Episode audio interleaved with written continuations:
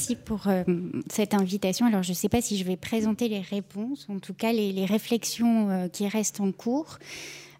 parce que vous allez voir, ce sujet est réellement un défi encore aujourd'hui pour l'institution. Et, donc, je vous propose, pour commencer très rapidement, de dire voilà, premier point, qu'est-ce que c'est que cette collection euh, du MUSEM Qu'est-ce qu'elle est, euh, d'abord euh, en chiffres? Alors nous, on parle d'un million d'objets et documents.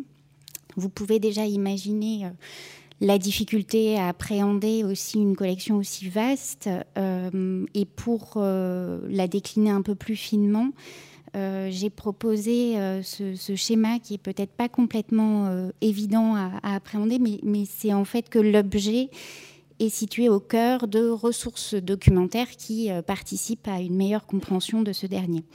En réalité, effectivement, beaucoup euh, de ces objets ont été acquis sous une forme qui s'appelle l'enquête collecte, donc sur le terrain. Et euh, au moment de la collecte elle-même, la recherche est en cours et elle se traduit par un certain nombre d'archives, fonds photographiques, sonores et audiovisuels, qui aident alors à mieux comprendre comment pouvait être fabriqué, utilisé l'objet, etc. Donc euh, aujourd'hui, cette collection, c'est 250 000 objets inscrits à l'inventaire, avec euh, donc principalement en fonds euh, français du Musée national des arts et traditions populaires, auquel s'adjoint 35 000 objets qui sont en dépôt, qui sont en fait le fonds Europe du Musée de l'Homme. Euh, à cela s'ajoute un fonds d'imagerie important avec euh, à peu près 100 euh, 000 affiches et estampes, 100 000 cartes postales, 150 000 ouvrages, 350 000 photos, 80 000 items de fonds sonores, un millier de fonds audiovisuels et à peu près 500 mètres linéaires d'archives, journaux de route et compagnie. Donc cette collection, elle est effectivement importante et comme je vous le disais, euh, il y a cette nécessité euh, de euh, mettre en dialogue les archives avec les objets et quelquefois effectivement, alors je vous ai pris des, cas pratiques plus ou moins évidents, mais on peut être confronté à effectivement une matérialité de l'objet qui n'est pas complètement signifiante si on prend le temps de le regarder. Et euh, pour un exercice pratique, euh, je vais peut-être pas avoir le temps de tout décliner, mais en tout cas, le premier, vous pouvez voir un petit bocal avec euh, trois noyaux de cerises dans ce bocal. Et, juste une petite inscription avec écrit pépin de cerise. Et en fait, c'est un objet qui est rentré en l'inventaire en 1901 euh, par le biais d'un folkloriste qui s'appelle euh, Lionel Bonnemère. Et quand on retourne sur les carnets de route de ce folkloriste qui a étudié en fait euh, principalement les questions d'amulettes et talismans à travers toute l'Europe, on s'aperçoit le sens qu'il attribue donc à ces noyaux de cerises. Et en particulier, il est amené à étudier une pratique dans un certain coin de la Bretagne où bah, un village est assez isolé et euh, les jeunes filles bretonnes ont, pour exercice de trouver en fait euh, leur futur mari dans les villages alentours. Euh, et, donc il y a une forme de rituel avec ces noyaux puisqu'ils sont jetés en l'air par la jeune bretonne qui va avoir une solution dans la manière dont les noyaux vont tomber pour lui dire d'où va pouvoir venir son prétendant. Euh, et, donc voilà, je vous, prends vraiment l'objet de peu par excellence, mais ensuite qui peut euh, décliner euh, beaucoup voilà, d'exercices et d'interrogations. De la même manière, ce, cylindre en bois a été acquis juste un peu plus tard en 1905, poussé par l'assistance publique et pour essayer de questionner la pratique du tour d'abandon. Euh, ces euh, pièces qui sont placées devant les hospices qui aident euh, voilà, à abandonner les enfants. Et, en fait, c'est effectivement aujourd'hui un des rares témoins dans les collections de cette pratique pour autant très répandue. Et il est très intéressant de voir dans les archives le pourquoi aussi il a été collecté. Alors pourquoi? C'était pour dire à quel point ça avait du sens que ces enfants recueillis par par l'assistance publique euh, finissent tous soldats pour remercier en gros euh, l'assistance publique et la République de les avoir fait évoluer.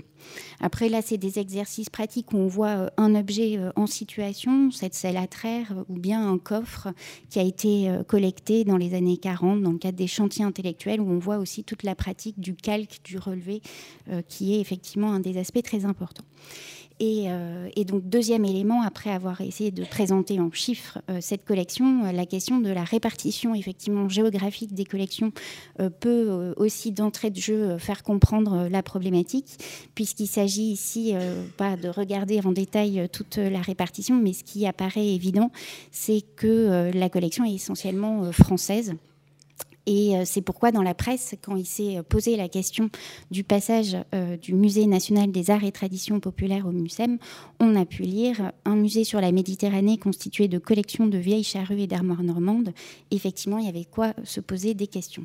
Alors en effet, euh, l'histoire institutionnelle, elle nous fait ramener à cette euh, idée d'abord d'un musée d'ethnographie du Trocadéro, euh, dont je vous ai mis une photo avec le, palais euh, en premier lieu.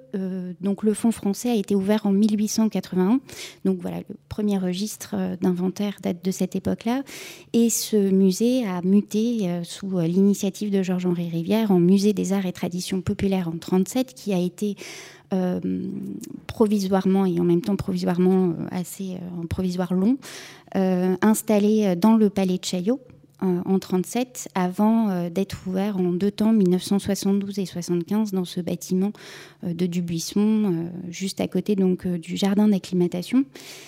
Et c'est un musée donc ouvert en, en 75, mais qui déjà en 90 est en crise. Alors, j'ai pas fait tout le projet de la crise du MNATP. J'ai essayé de vous donner à lire un élément qui, en fait, et un des premiers rapports qui, euh, qui, est réalisé au tout début des années 90 à la demande de la direction des musées de France, de Jacques Salon en particulier, euh, qui effectivement constate qu'il y a vraiment une crise du MNATP, alors même que c'est le moment où on voit aussi se développer avec succès une terminologie sur les musées de société. Or, ce musée accueille en moyenne 20 000 visiteurs par an, donc c'est vraiment très, très, très dérisoire. Et euh, Jacques Salois demande à Jean Guibal d'établir euh, une réflexion, une mission sur le devenir des ATP. Et je vais vous citer en fait euh, un bout de ce rapport, parce que fait ça va tirer des ficelles aussi assez intéressantes, parce que vous allez voir que beaucoup de choses sont déjà dites. Alors au Louvre, on vient voir la Joconde la Vénus de Milo. Ces œuvres doivent être là, visibles tous les jours. On ne vient pas aux ATP pour contempler tel objet, même si la qualité esthétique de certaines de ces pièces est remarquable. Ces objets ne sont intéressants qu'en situation, plutôt qu'une exposition permanente de notre fond, impossible par ailleurs à assurer, il faut privilégier les expositions temporaires. La taille et la durée de celles-ci doivent être à géométrie variable, de 1500 m2 à 200 m2 et de quelques mois à 3 ou 4 ans. Donc, premier point intéressant, c'est effectivement euh, la notion effectivement de, chef-d'œuvre. Alors, je sais, euh, c'est intéressant de comparer par exemple avec le Quai Branly qui avait essayé d'afficher une emblème de son musée aussi pour arriver à identifier euh, son identité. Bien évidemment, il n'y a pas un objet de la collection pour signifier le MUSEM dans cette question d'identité.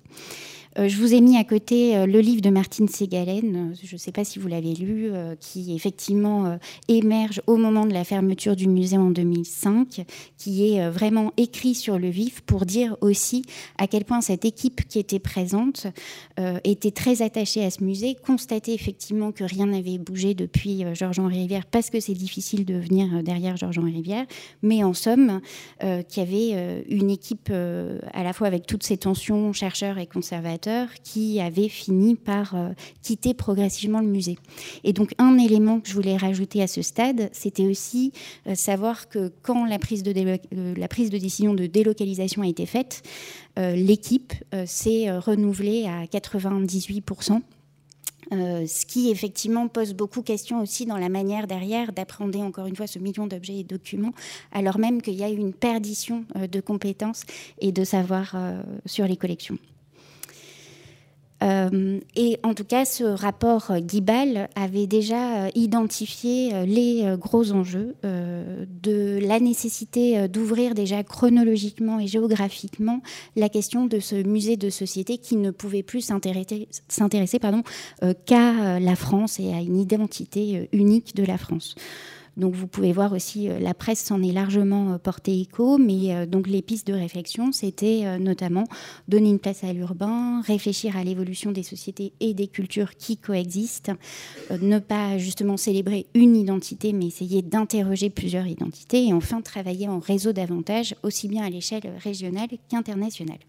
Donc on y arrive en 2013 dans le cadre de Marseille-Provence, euh, capitale européenne de la culture, euh, ouvre ce MUSEM.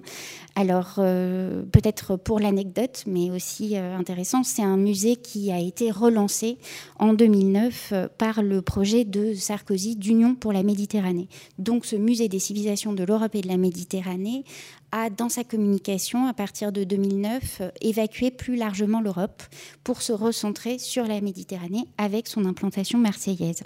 Deuxième élément aussi euh, non euh, négligeable, c'est que sa première réouverture, elle se fait en janvier 2013 dans un musée vide. Donc euh, un musée qui était sur son questionnement d'identité a affiché très clairement le bâtiment aussi dans sa communication avec effectivement une visite qui avait été faite pour le lancement de Marseille-Provence dans ce bâtiment vide sans collection donc.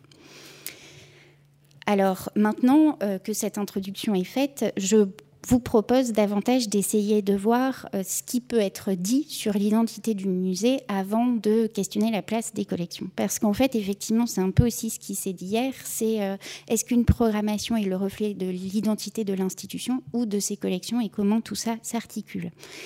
Alors, euh, ça, c'est la plaquette institutionnelle du MUSEM dans lequel on peut voir cette volonté d'afficher encore une fois la dimension méditerranéenne, puisque le musée s'affirme comme le seul grand musée consacré à la Méditerranée.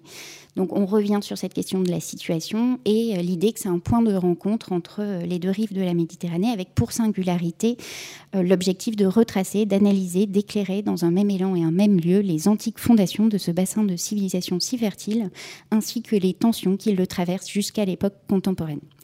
Donc, il s'affiche comme un lieu de dialogue et d'échange autour des enjeux du passé, du présent et du futur. Et pour ce faire, donc, dans ses expositions comme dans sa programmation culturelle, il propose une vision pluridisciplinaire où se conjuguent anthropologie, histoire, archéologie, histoire de l'art et art contemporain, afin de montrer les facettes d'un monde méditerranéen en dialogue permanent avec l'Europe. L'Europe arrive donc à la fin. Et dans ce projet scientifique et culturel, quelle est la place donc euh, donnée euh, aux collections.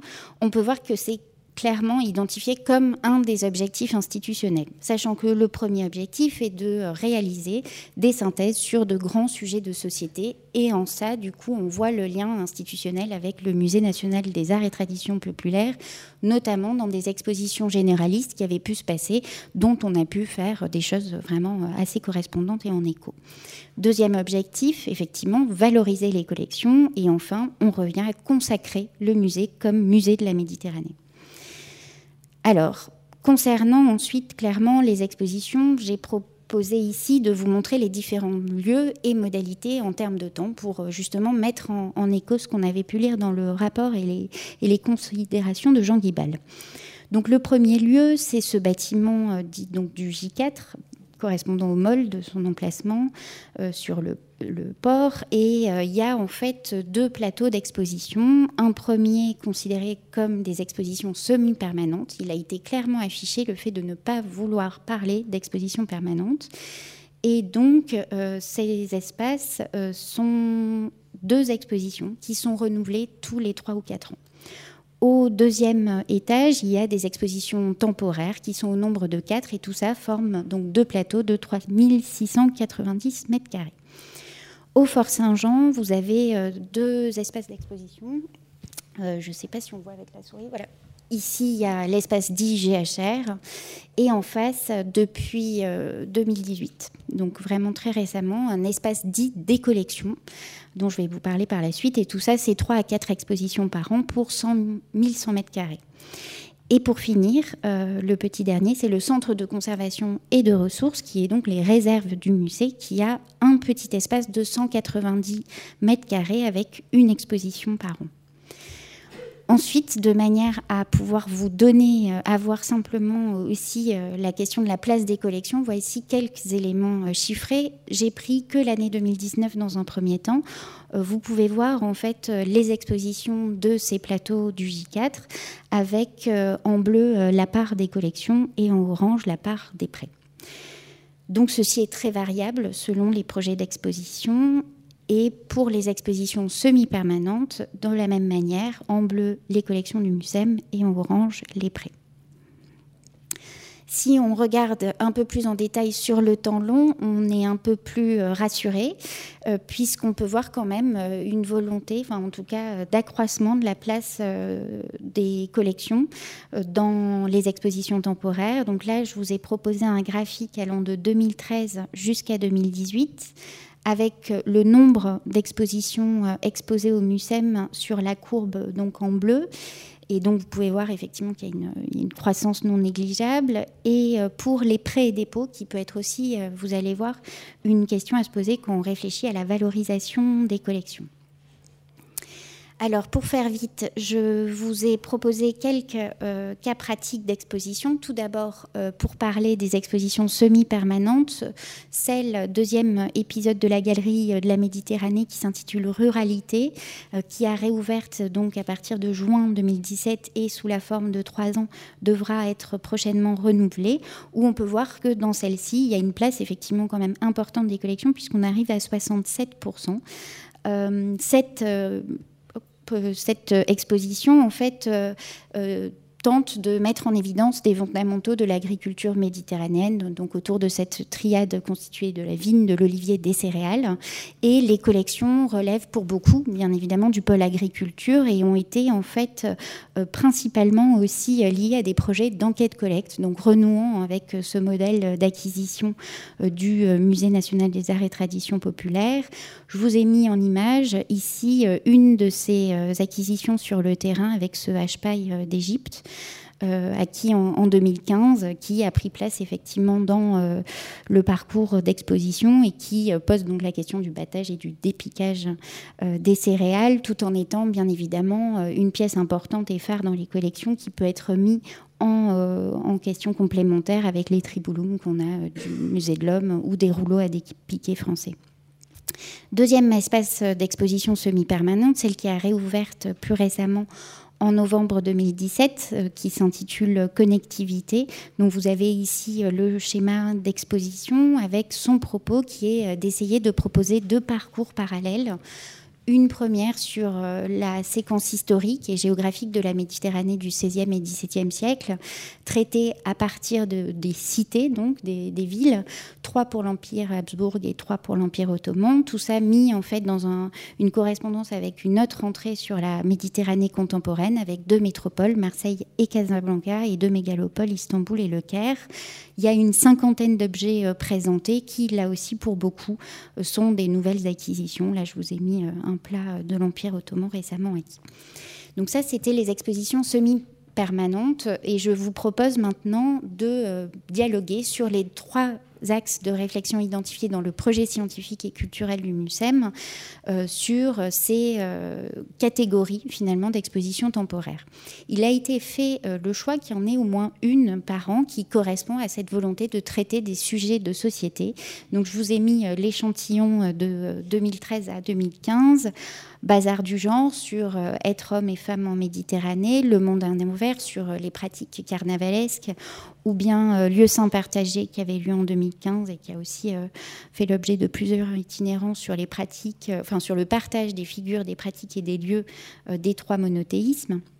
Et j'en ai présenté deux, en fait, de ces expositions qualifiées de traitant de sujets de société, euh, un peu plus en détail avec d'autres vues d'exposition, notamment celle Vie d'ordure de l'économie des déchets, euh, qui euh, souhaitait aborder, donc, parmi les grands enjeux écologiques qui se posent aujourd'hui en Méditerranée, cette question de comment on s'approprie et comment on transforme les déchets. Ces expositions, à chaque fois, donnent suite effectivement à trois années en moyenne d'enquête-collecte. Mais donc c'est notamment pour ça que je vous ai mis certaines vues. Euh, ça, c'est le, petit, euh, enfin petit, non, il n'est pas du tout petit, la moto du Zibeline au Caire, avec parfois effectivement euh, des vues où on voit la réappropriation des collections, comme notamment ces sacs plastiques de la collection des vallées acquis en 2000, qui ont pu avoir leur heure de gloire dans l'exposition Vie d'ordure. Une autre roman photo qui, alors, elle, posait aussi la question de finalement de la constitution des collections du musée des ATP parce que le roman photo né euh, en 47 en Italie euh, arrive en France euh, deux ans après et c'est un succès inconsidérable, puisque dans les années 60, on compte qu'un Français sur trois lit du roman photo et il y a 1,5 million en moyenne donc de lecteurs. Or, ce qui est intéressant de voir, c'est que le musée des ATP est passé à côté de la collecte, pourtant d'une des formes qui l'intéressait beaucoup, c'était question de l'imagerie et la littérature populaire. Donc, à travers finalement euh, ce travail autour de cette exposition, on a pu euh, acquérir aussi tout un certain nombre de fonds qui, euh, a pu être mis en dialogue avec les fonds plus anciens. D'où ces vues que je vous propose. à la fois au milieu, c'est vraiment la réutilisation des fonds euh, du musée sur euh, les origines du roman photo et euh, d'autres acquisitions qui ont pu être faites dans le cadre de cette exposition, comme les maquettes originales d'About de Souf par le photographe Raymond Cochetier. L'autre forme d'exposition qui est affichée, c'est celle euh, des grands passeurs. C'est ainsi que le projet scientifique et, culturel en parle. L'idée, c'est de ne plus cloisonner l'art populaire uniquement, mais de le mettre vraiment en écho avec des artistes, des créateurs euh, qui s'emparent en fait aussi dans leur travail de euh, l'art populaire. Et c'est une mise en dialogue que l'exposition, notamment Picasso, euh, euh, et, les arts et traditions populaires à, essayer euh, de faire. C'est également aussi la proposition d'Ai Weiwei cet été dernier pour mettre finalement un nouveau regard sur ces productions. Il y avait 50 œuvres de l'artiste mis en regard avec 50 objets de la collection, deux productions pour cette exposition et tout un travail sur à la fois une relecture par lui de, de, de son lignage aussi paternel et de l'attachement qu'il avait euh, à, Marseille, qui était son, lieu d'arrivée. Troisième euh, exposition temporaire, euh, typologie, c'est celle dite des regroirs croisés qui vise effectivement à travailler aussi principalement en fait sous forme de partenariat. C'était le cas de Splendeur de Volubilis qui a exploité 18 bronzes du musée archéologique de Rabat ou Made in Algeria qui visait aussi là à poser la question de l'invention cartographique dans la conquête de l'Algérie. Dans les autres lieux d'exposition, qui peuvent être du coup d'autres types de formules euh, beaucoup plus réduites, mais beaucoup plus souples dans leur euh, conception, mais beaucoup moins chères dans leur production, euh, puisque c'est des expositions, celles du Centre de conservation et de ressources, qui en fait s'appuient uniquement sur les objets du musée. Et là, la proposition qui en est faite, c'est de donner le commissariat à des gens extérieurs, artistes, euh, critiques, euh, collégiens. Vous allez voir, il y a vraiment des multiples formats possibles. Euh, je ne vais pas avoir le temps de toutes les exposer, mais si vous voulez y revenir au moment des questions, c'est tout à fait envisageable. Peut-être je citerai deux, deux expériences récentes. Rêvons la ville et les jeunes font leur musée qui sont une formule d'un travail sur le long terme, sur une année scolaire avec des collégiens, euh, des, classes de troisième, d'une part euh, pour euh, donc de, collèges marseillais, qui en fait viennent dans les réserves et traitent de sujets qui les concernent. Alors par exemple, qu'est-ce que c'est que la ville idéale ou la ville de demain, ou bien qu'est-ce que ça veut dire l'interdit. Et effectivement, ils partent d'une réflexion, on travaille avec eux sur la collection et eux-mêmes s'emparent complètement de cet exercice pour devenir finalement des commissaires. Et euh, dans ces paroles données à d'autres, bien évidemment, le dialogue a pu être opéré quelquefois de manière très heureuse, très heureuse pardon, avec des artistes contemporains, tant que euh, ça a pu être l'objet finalement de rencontres assez poussées entre eux et les collections. Et c'était le cas de cette exposition Documents bilingues qui s'est déroulée en 2017 et qui avait lieu à la fois au centre de conservation et euh, ressources du MUSEM, mais aussi au bâtiment GHR du Fort Saint-Jean. Donc vous avez ici quelques vues. Et euh, l'idée, c'était euh, pour les commissaires de trouver comment activer euh, autrement aussi et de manière un peu inédite les collections du musée. Et c'était donc euh, finalement les artistes eux-mêmes, ils étaient au nombre de cinq, euh, Omar Barada, enfin vous avez tous les noms sur le PowerPoint, qui se sont vraiment plongés dans les collections et là aussi avec un côté très vertigineux. Heureusement, on a eu trois ans et demi pour faire cette exposition et les rencontres ont donné vraiment voilà, des choses très intéressantes. Euh, ça, c'était la dernière forme, comme je vous disais, euh, qui doit aussi être sans doute cette euh, envie, en tout cas, de proposer des expositions petit format, assez peu ambitieuses. On est sur des budgets de 3 000 à 4 000 euros maximum. sous une forme d'abécédaire. Donc c'est un format très simple qui exploite uniquement la collection et euh, qui viennent souvent en écho avec euh, des événements euh, qui peuvent se passer à Marseille ou aux alentours. Graph en Méditerranée, par exemple, qui était la première version, était en fait un partenariat avec le musée d'art contemporain de Marseille, ce qui permet aussi de renouer quelquefois des sites dans Marseille. L'amour de A était, quant à, à, lui, pour cet abécédaire, vraiment inclus dans le cadre de la programmation de Marseille-Provence 2018, qui est un renouvellement de Marseille-Provence 2013 sur la thématique de l'amour. On a eu donc ensuite les animaux et là on est actuellement sur une question, sur une présentation des reliquaires. Euh, je voulais aussi ne pas évacuer un des éléments qui est affiché dans le projet scientifique et culturel du MUSEM, qui est de dire que la collection peut être aussi largement exploité dans des partenariats à l'échelle régionale.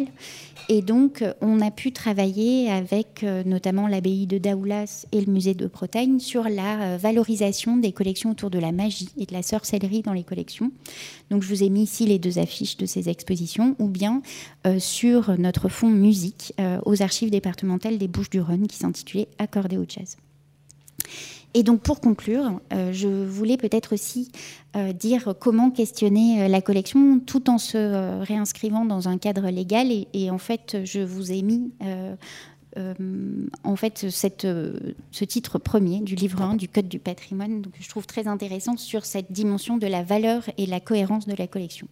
Parce qu'en effet, ce qui est peut-être, à mon sens, euh, la plus grosse difficulté, c'est essayer de se positionner vis-à-vis de cette collection avec la compréhension de la valeur et de la cohérence euh, dont on doit encore continuer à tenter de la comprendre et de l'appréhender.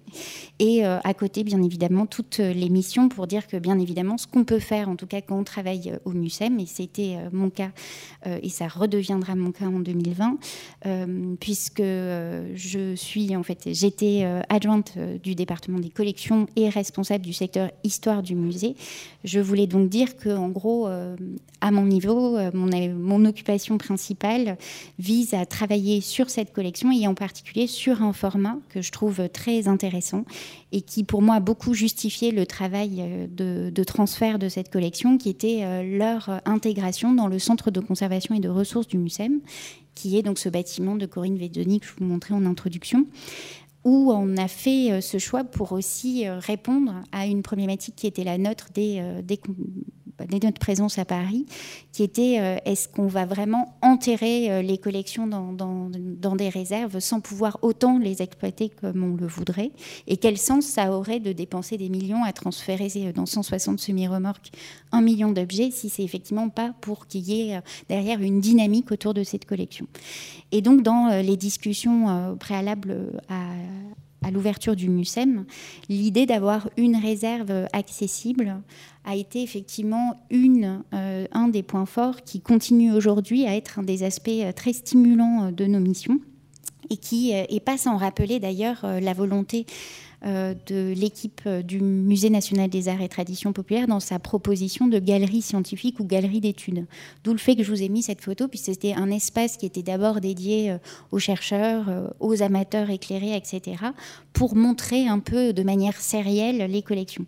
Et en fait, dans ce centre de conservation et de ressources, cette réserve qui s'appelle l'appartement témoin, qui fait près de 800 mètres carrés sur les 8000 au total, est donc un échantillonnage de la collection qui est vraiment en fait une manière aussi de la retravailler et de la travailler intelligemment, il me semble, puisqu'on cela s'adjoint euh, des salles de lecture, de consultation, aussi bien des objets que des archives et des ouvrages. Et tout ça crée effectivement une dynamique de travail euh, assez stimulante pour chiffre, on a, a accueilli à peu près 4000 visiteurs, donc c'est petit hein, par, pour l'année suivante. Et par rapport à ce travail sur euh, le secteur euh, histoire euh, du, du, MUSEM, il m'a conduit à, travailler sur différentes expositions, la dernière étant celle sur Georges-Henri Rivière. Et je vous ai juste mis la citation d'un article d'Agen dans Le Monde que je trouvais très intéressante. Je vais vous citer peut-être que la fin. Aussi, ne peut-on s'empêcher de penser que si le MUSEM consacre à Georges-Henri Rivière une exposition, c'est en partie pour se faire pardonner cette situation. Exposition à demi expiatoire donc, qui présente une quantité très considérable de documents et d'objets. Et ce que je dois dire par rapport en fait à la communication de ce projet d'exposition, c'est qu'à la fois il y avait une attente des professionnels de musée qui était forte et en même temps une problématique énorme en termes de communication parce que justement l'identité du MUSEM qui est affichée est son identité méditerranéenne. Et donc on peut valoriser effectivement largement la collection par le cadre d'une exposition comme Georges-Henri Rivière, mais ce qui est difficile, c'est effectivement comment communiquer cet héritage qui avait jamais été tellement communiqué par la presse du Musée national des arts et traditions populaires. Donc voilà, cinq ans, et c'était peut-être aussi euh, une démarche, en tout cas utile euh, pour l'institution, de revenir euh, aussi sur cette histoire à travers une figure, Georges-Henri Rivière, qui avait aussi beaucoup à nous apprendre sur la manière de valoriser cette collection. Voilà, je vous remercie.